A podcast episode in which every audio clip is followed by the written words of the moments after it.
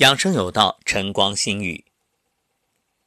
久坐危害极大，不仅有之前所说的容易早衰、容易变丑、容易变胖，还会导致糖尿病。坐的时间久了，会导致机体对胰岛素整体应答率显著下降。什么意思啊？就是说，你日复一日这种长时间的坐着不动，会让胰腺受损，产生大量的胰岛素。当血液中胰岛素过高，就会导致糖尿病。哈佛大学一项研究发现，久坐会加大患糖尿病的风险。研究调查了三千八百名四十到七十五岁的男性的锻炼情况以及每周静坐的小时数。十年随访发现，糖尿病的一千多人中，每周久坐两到十小时者，比没有久坐习惯的人患病危险性增加百分之六十六；每周久坐二十一到二十四小时者，危险性增加两倍。而每周超过四十小时的静坐，那么患有二型糖尿病的危险性会增加三倍。有人将糖尿病称作不死的癌症，因为一旦患上，就像机器人一样，每天啊定时定量的吃药吃饭，一旦忘记吃药，就会引发各种并发症，严重呢甚至导致截肢、失眠。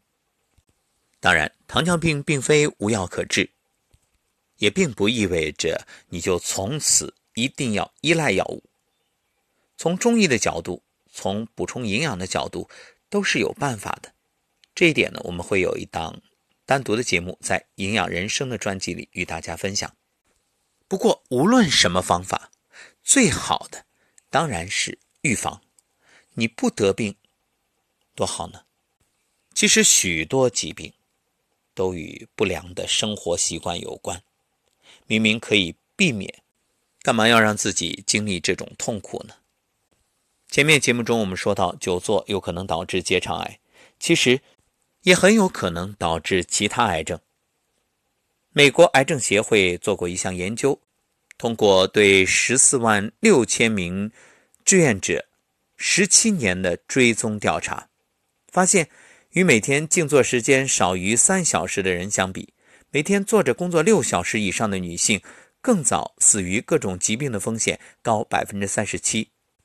而这些有着久坐习惯的女性，更容易患多发性骨髓瘤、乳腺癌以及卵巢癌。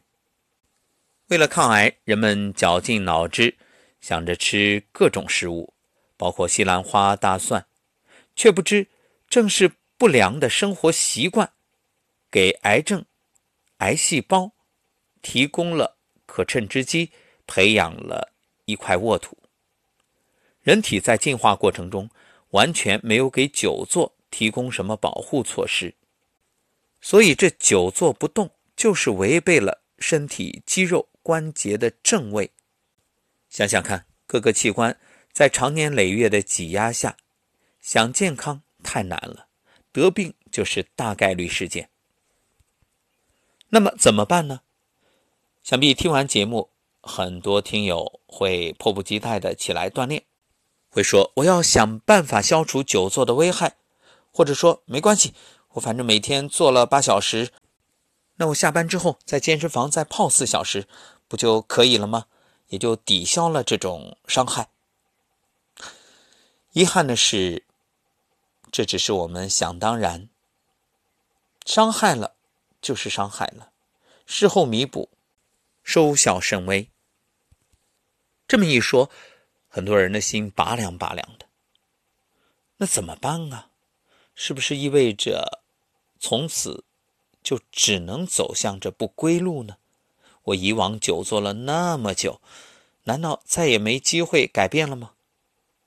所谓亡羊补牢，犹未为晚。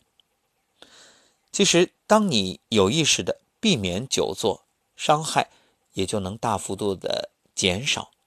什么意思呢？就是我们至少从现在开始，咱们坐言起行，立刻改变。第一点，避免每次久坐超过九十分钟。所以我建议大家，你的手机上都有一个功能，就是在时钟那里有倒计时。你每次要工作了，要坐下了，来定个时间，九十分钟倒计时。这样到点的时候起来，哪怕你只是站一站、喝杯水、走两步，或者去个洗手间，这都能够避免久坐的危害。为什么上课要设置课间休息？就是让你起来动一动的，所以，如果你的屁股就粘在椅子上，那真的是自我伤害。即使不想去洗手间，你也起来走动一下。其实许多人就是缺乏这种意识。养生怎么养？与其病了之后小心翼翼，每天谨小慎微，不如在得病之前。就能够慎重一些，对自己仔细一点。两个字，别懒。对于现代人来说，这自我监督、自我提醒、自我觉知，真是太重要了。回到家，别往沙发上一坐，那种葛优躺。要知道，自我放纵就是自我伤害。除了久坐危害大，翘二郎腿。也是一大杀手，所以说久坐伤身，你再翘个二郎腿，那简直是雪上加霜。为什么？因为你等于是让骨盆变形。那么坐下来，双脚尽量平放地面。当你平放的时候，膝关节也就是大小腿之间尽量保持九十度。这样整个身体都处于一个中正的状态。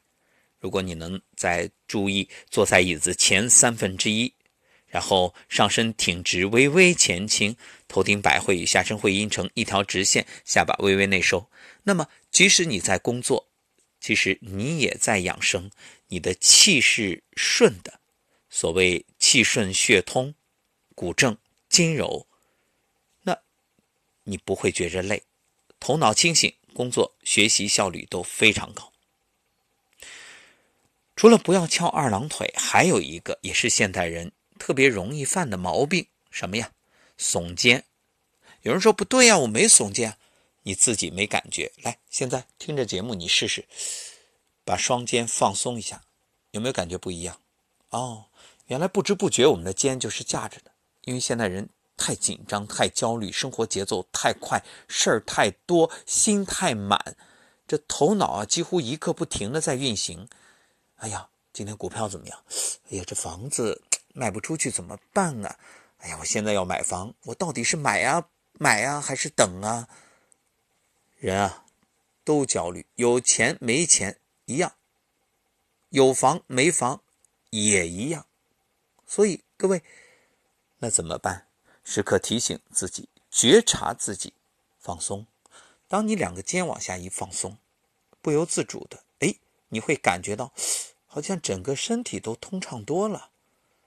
对呀，血液循环也正常了，气息也顺畅了，这心也不提着了。你肩是耸的，心就是提的。所谓提心吊胆，你觉着那能好受吗？脖子也是紧张的、僵硬的。那整个人肌肉都是紧的，你这个怎么达到气顺血通呢？那么站起来的时候啊，加个小动作，什么呀？叫收臀，就是收紧臀部，也包括腹部的肌肉。哎，这样呢就可以帮助他们哎受到一种良性的刺激，就避免失忆，避免变成没用的一坨肥肉。所以大家可以养成什么习惯啊？就是去完洗手间，你就提臀、收腹，同时提肛、缩肾，哎，这样也是一个很好的养生方法。包括提肛的时候手握固拳握固。练瑜伽的朋友都知道，每次坐姿体式之前都得先拨一下臀肌，这就是为了防止臀肌失忆。所以大家平时就算不练瑜伽，做的时候也可以拨拨臀肌啊。怎么拨呢？就是把臀部的肌肉尽量往外拨，让坐骨直接坐在垫子上就好了。这个动作啊，听起来有点怪怪的，不过习惯就好，习惯成自然。还有一点就是能站的时候就尽量的不坐，为什么？因为现在人坐的太多了，所以你到地铁啊、公交啊，只要不会太远的路程，那你就站一会儿，这样呢也能给需要的人让座，多好呀，一举两得。还有一点，也是一个非常贴心的提醒，准备个坐垫随手带着。好的坐垫儿可以减轻腰部的压力，也能够很好的保护臀部。另外，大家起身的时候，你拍打屁股，对，拍打屁股啊、腰啊，用空心掌。另外，做做颤抖功啊，或者平时养成站桩的习惯啊，这些都是能够很好的帮助臀肌去恢复的动作。总而言之啊。未雨绸缪，防患未然，善待你的腰与臀，因为他们实在是太重要了。别等到大错铸成再后悔莫及。好，感谢收听本期养生有道，下期节目再会。